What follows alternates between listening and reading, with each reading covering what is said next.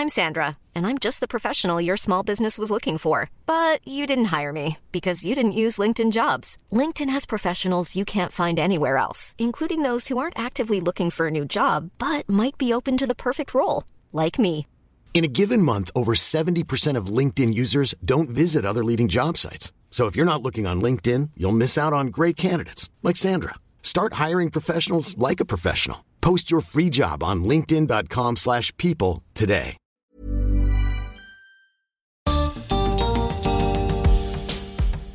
La mayor parte del trabajo de los cuidados de la familia y los hogares todavía está a cargo de las mujeres. Todo eso es trabajo y tiene un valor concreto, pero aún así sigue siendo invisible para la economía. Bienvenidos al podcast de TED en español, soy Jerry Garbulski. Gala Díaz Langou es directora del programa de protección social de CIPEC. En su charla en TEDx Río de la Plata nos muestra la trampa de la economía del cuidado y cómo perpetúa la pobreza. Gala propone además algunas políticas públicas concretas para mejorar la situación de las mujeres.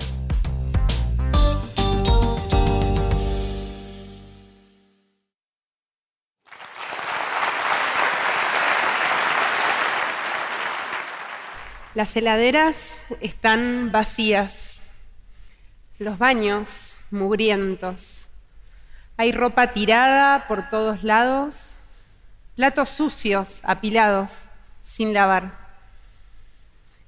Olemos caca de mascotas y escuchamos bebés llorando a los gritos. Salimos a la calle y hay chicos deambulando solos. ¿Nadie los fue a buscar a la escuela? No es un ataque zombie. Este apocalipsis podría generarse si un día las mujeres nos levantamos y decimos no hacer lo que hacemos todos los días. Desde ver que los hijos, hijas, hijes se bañen hagan la tarea, acompañar a las personas mayores a las citas médicas, preparar la comida, cuidar a los que se enferman. Cada una de estas tareas parece muy chiquitita, pero sin ellas la sociedad no funciona. Es un espacio de producción. Se llama la economía del cuidado. Y aunque son tareas que dejan un valor muy concreto, hoy no reciben ningún pago. En todas las casas se hace este trabajo todos los días, pero de alguna forma no lo vemos, es invisible. Probablemente porque para nosotros es natural, corresponde que cada familia resuelva el cuidado como pueda y en general se soluciona con el tiempo de las mujeres. Es un asunto íntimo. Los hijos son propiedad de las familias. Con mis hijos no te metas, dicen. O si tuviste hijos, hacete cargo. Es un asunto tan invisible que ni siquiera lo vemos cuando lo tenemos enfrente.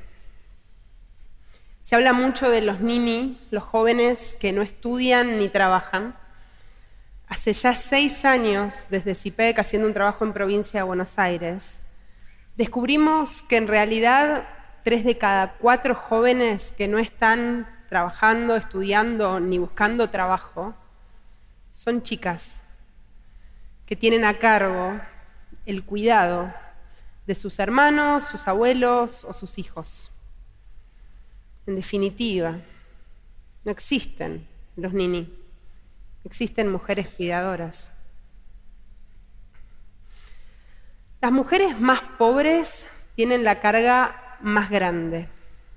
Dedican ocho horas y media por día, un poco más que una jornada laboral normal, al cuidado. Tienen que dedicar tanto tiempo porque en los contextos donde viven, es muchísimo más difícil gestionar el cuidado. No hay cloacas, por ejemplo. Entonces los chicos se enferman más y hay que llevarlos más al hospital. Si estas mujeres decidieran salir a trabajar de forma remunerada, los empleos que conseguirían pagan tan mal que ni siquiera les alcanzaría para reemplazar lo que ellas mismas hacen adentro de sus casas. Pierden plata saliendo a trabajar y además se exponen a situaciones riesgosas. Ana, por ejemplo, es de Pampa de los Guanacos, en Santiago del Estero. Ella trabajaba en la capital como empleada doméstica y había veces que no podía volver a su casa por semanas enteras ni ver a sus hijos. Ana estaba en la informalidad, lo cual es muy común. Todavía hoy, tres de cada cuatro personas que trabajan en el sector del empleo doméstico no están registradas. Yo la conocí por un proyecto y ella me contó que trabajó muchísimos años en la misma casa. Ella era como era familia, comía con todos, la llevaban de vacaciones. Pero así como en esa casa a los hijos les pegaban, a ella también la llegaron a maltratar. Ana me dijo que ella no quiere nunca más dejar a sus hijos para ir a trabajar ¿Por qué querría? No se trata solamente de la plata que podría ganar, sino de todo lo que tiene para perder. Cuando la única opción es quedarse cuidando, es mucho más probable que esas familias, con suerte, tengan un único ingreso, que encima suele ser bastante más bajo. Y es así como esas familias y en particular esas mujeres están en una trampa en la que quedan atrapados también sus hijos y sus nietos. Yo veo esta situación parecida a una estafa piramidal. Todos ponemos, pero acá en vez de poner plata lo que se pone es tiempo. Y esperamos que no lleguen los beneficios. Pero todos nos vemos perjudicados de alguna forma. Las familias con más ingresos nos vemos perjudicadas porque terminamos siendo cómplices de algo de lo que nadie quiere ser parte. Se saca ventaja de la situación de vulnerabilidad en la que vive una parte importante de la sociedad. Es una trampa sistémica, la falta de oportunidades lleva a eso. Las mujeres con menos ingresos dan su tiempo a las familias de clases medias y altas.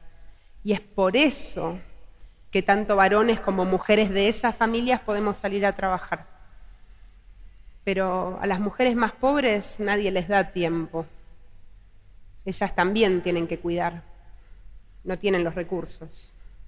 Y nadie cuida de ellas. Acá nadie gana, ¿eh? no es que hay un estafador detrás. Todos perdemos, porque se amplifican la pobreza y la desigualdad.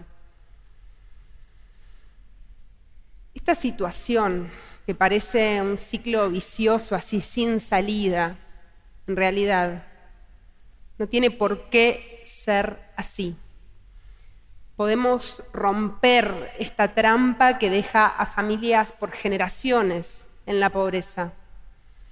Y hay muchas cosas con las que empezar. Primero, reconocer el valor que tiene este trabajo que hacemos las mujeres. El cuidado está atravesado por el amor está lleno de gratificaciones, pero no por eso deja de ser un trabajo. Tenemos que lograr que las mujeres que trabajan profesionalmente en el cuidado lo hagan en buenas condiciones, que sea un trabajo digno, bien remunerado, formal, que les sirva hacerlo. Para eso es fundamental que esté mejor representado. ¿Nos imaginamos a una senadora que sea empleada doméstica?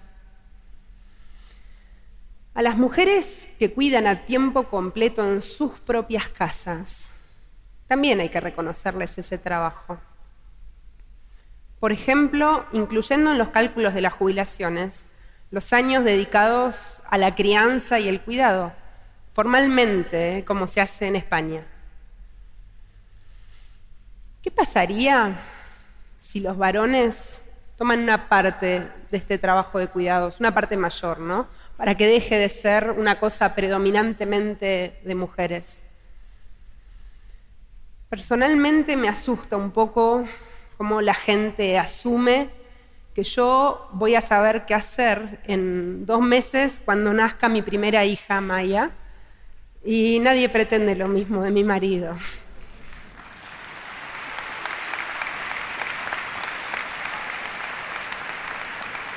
Quiero proponerles un ejercicio ahora a todos los que vinieron hoy. Quiero pedirles a los varones que vivan con una mujer, y puede ser cualquier mujer, ¿eh? puede ser su pareja, su madre, su hija, una amiga, una hermana, todos los varones que viven con una mujer, por favor, que se paren. Bueno, varios. Bueno, ahora quiero pedirles a todos los que se pararon, que son un montón, si ustedes no lavaron ropa en la última semana, y esto incluye usar el lavarropas, lavar a mano, llevar al lavarrap, si ustedes no cumplieron esta función, siéntense.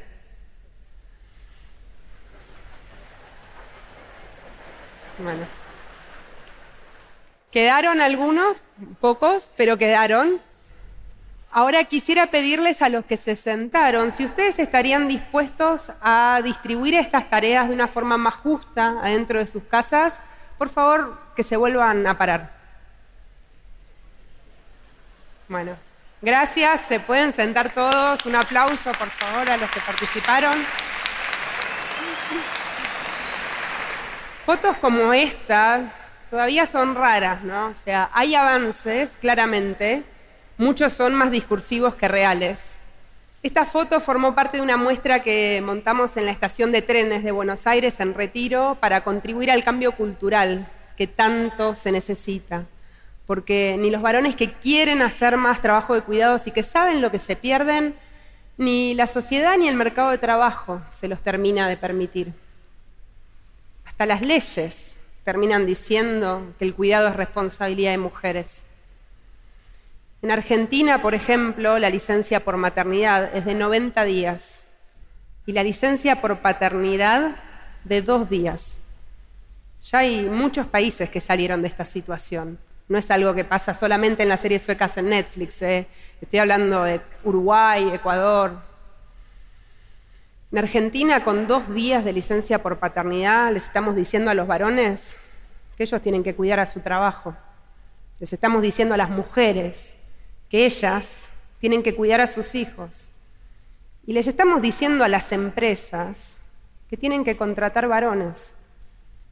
Como sociedad nos pusimos de acuerdo en que la educación, la salud, las jubilaciones son cosas que queremos hacer entre todos.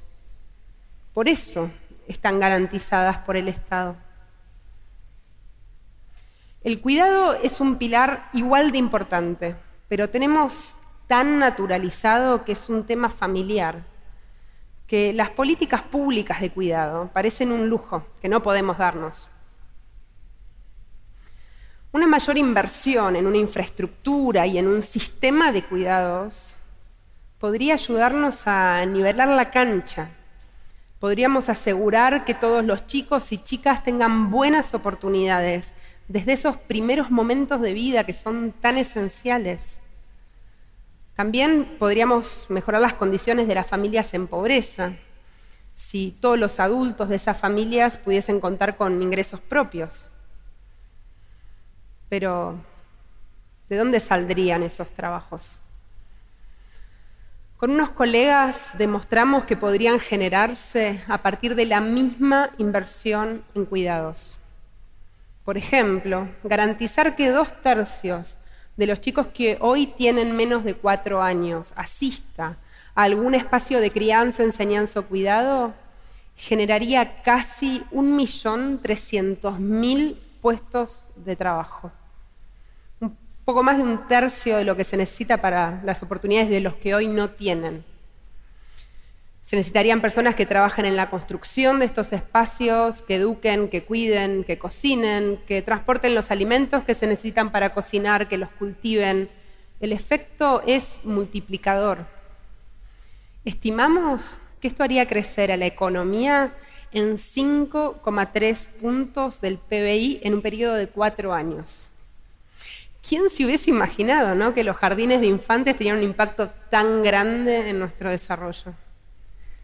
Esta tensión entre el trabajo y el cuidado me está atravesando muy vividamente en los últimos meses. Pregunto a toda persona que se me acerca y vos cómo te organizaste tratando de descifrar cómo se hace esto de tener hijos y seguir trabajando. Cuando yo nací, mi mamá también trabajaba todo el día, casi nazco en su estudio y me cuidó mi abuela Clara, a mí me encantaba estar con ella. Yo sé que mi mamá se muere de ganas, ella está desesperada por el amor que tiene ya por esta futura nieta, pero sé que no la va a poder cuidar. Primero porque sigue trabajando y segundo porque vive en Bariloche y yo vivo acá en Buenos Aires. Mi marido trabaja en un lugar con muy poca flexibilidad y tampoco es una opción. Por suerte, mi suegra se ofreció a cuidar la malla y eso me deja tranquila, que mi casa no va a caer en ese apocalipsis doméstico. Pero de nuevo, es a costa del tiempo de otra mujer. Siempre es a costa del tiempo de otra mujer, una mujer de otra generación o una mujer de otra clase social. Terminamos perpetuando la trampa. Yo quiero que rompamos la trampa invisible. Quiero que las mujeres seamos dueñas de nuestro tiempo. Quiero que todos los chicos y chicas tengan buenas oportunidades desde esos primeros momentos de vida. Y quiero que la pobreza deje de ser una condena por generaciones.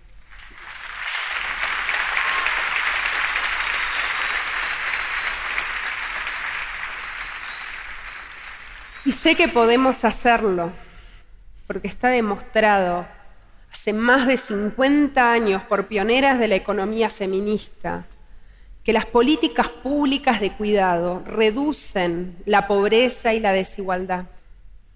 Por eso quiero que haya más espacios de cuidado, más jardines de infantes, que las que cuidan lo hagan en buenas condiciones y que nos pongamos de acuerdo en que esto es algo que también tenemos que empujar entre todos. Muchas gracias.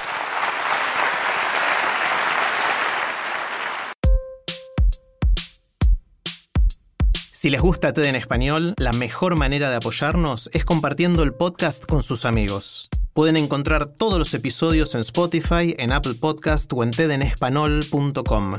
También nos pueden dejar un comentario en la página de Facebook de TED en español. Este es un podcast de TED en colaboración con Adonde Media. El sonido y la música están a cargo del estudio Pomeranek. Soy Jerry Garbulski y los espero en el próximo episodio.